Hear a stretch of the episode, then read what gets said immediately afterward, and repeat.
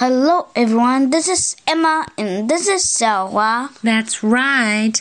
Poor Emma, you've got a cold and a bad one. Yeah，所以今天我们讲故事的时候，你可能在咳嗽。Yeah, you already did that. 所以我们今天来讲一个只要我来读就可以的故事吧。它 it's it's not so much of a story than a poem. It's a poetic story. Or it's a story like poem. 是一首像诗的故事和像故事的诗。And it's called Love You Forever. 永远爱你。by Robert Munch. OK，嗯，我们今天来读这样一首小诗，其实还有一点点长的诗，我们就读完一段，然后呢，我再稍微的翻译一下，好不好？And let's begin. Love you forever.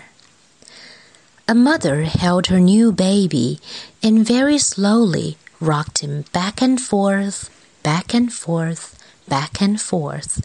And while she held him, she sang, I'll love you forever. I'll like you for always. As long as I'm living, my baby you'll be. 在静静的夜里，一个妈妈抱着她刚出生的小宝宝，把他搂在怀里，静静地摇啊摇啊摇啊。她唱着：“我永远爱你，永远疼你。”在妈妈的心里，你永远是我的宝贝。只要我活着，你就是我的宝贝。那下一段啊，The baby grew, he grew and he grew and he grew. He grew until he was two years old, and he ran all around the house. He pulled all the books off the shelves. He pulled all the food out of the refrigerator and he took his mother's watch and flushed it down the toilet. Sometimes his mother would say, This kid is driving me crazy. But at night time, when that two year old was quiet, she opened the door to his room, crawled across the floor, looked up over the side of his bed, and if he was really asleep, she picked him up and rocked him back and forth, back and forth, back and forth. While she rocked him, she sang, I'll love you forever. I'll like you for always. As long as I'm living, my baby you'll be. 小宝宝一天天的长大了，长到了两岁，他开始满屋子乱跑。他把书架上的书都抽出来扔掉，他把冰箱里面的吃的都扔出来，还把妈妈的手表丢到马桶里冲掉。有的时候，妈妈简直气得想大叫：“这个小家伙让我受不了！”但是到了晚上，当这个小家伙安静的躺在床上的时候，妈妈又会开门，悄悄的爬到旁边，看他是不是睡着了，然后把他轻轻的搂在怀里，摇啊摇啊摇啊，一边唱着：“我永远爱你，我永远疼你，只要我活着，你是我永远的宝贝。” The little boy grew. He grew and he grew and he grew. He grew until he was nine years old, and he never wanted to come in for dinner. Have never he never wanted to take a bath, and when Grandma visited, he always said bad words. Sometimes his mother wanted to sell him to the zoo. but at night time, when he was asleep, his mother quietly opened the door to his room crawled across the floor and looked up over the side of the bed.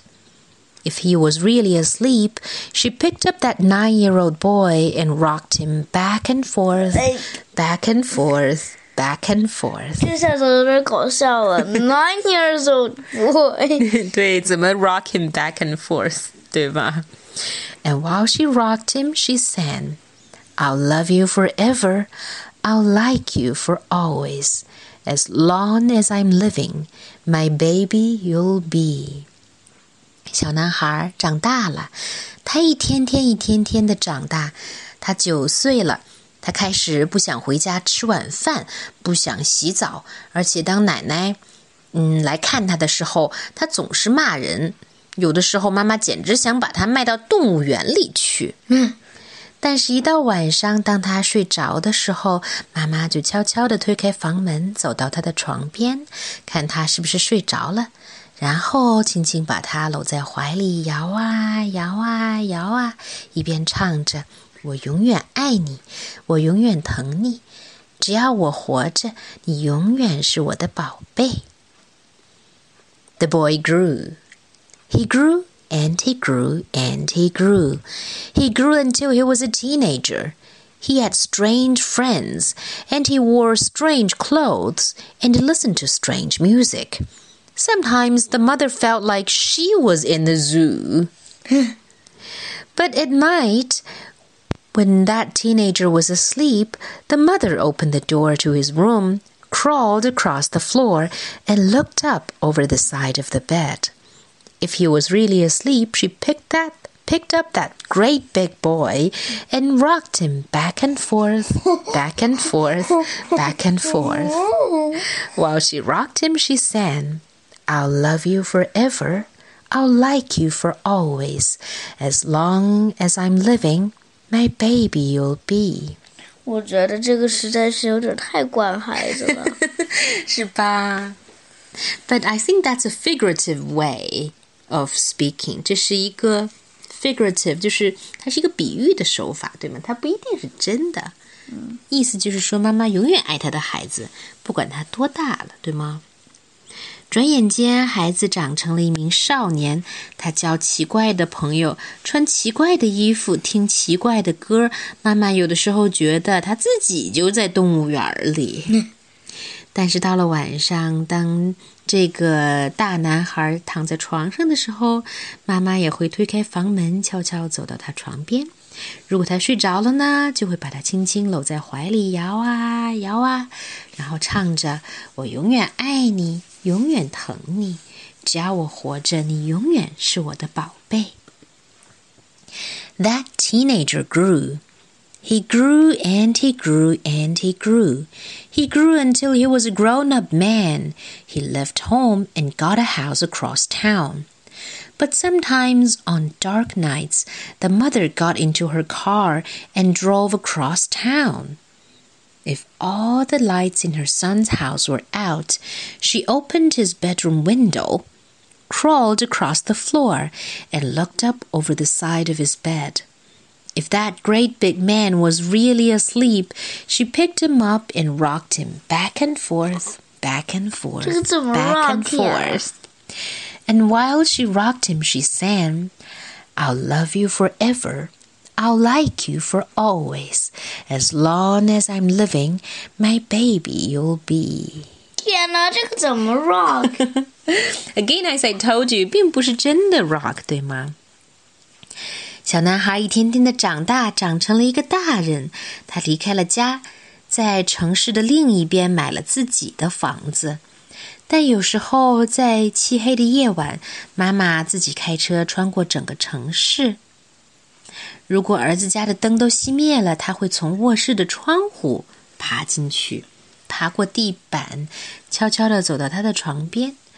如果这个大男人睡着了，他就会抱起他，然后轻轻地搂在怀里，摇啊摇啊，一边唱着：“我永远爱你，我永远疼你，只要我还活着，你永远是我的宝贝。”好，听听这最后一段啊。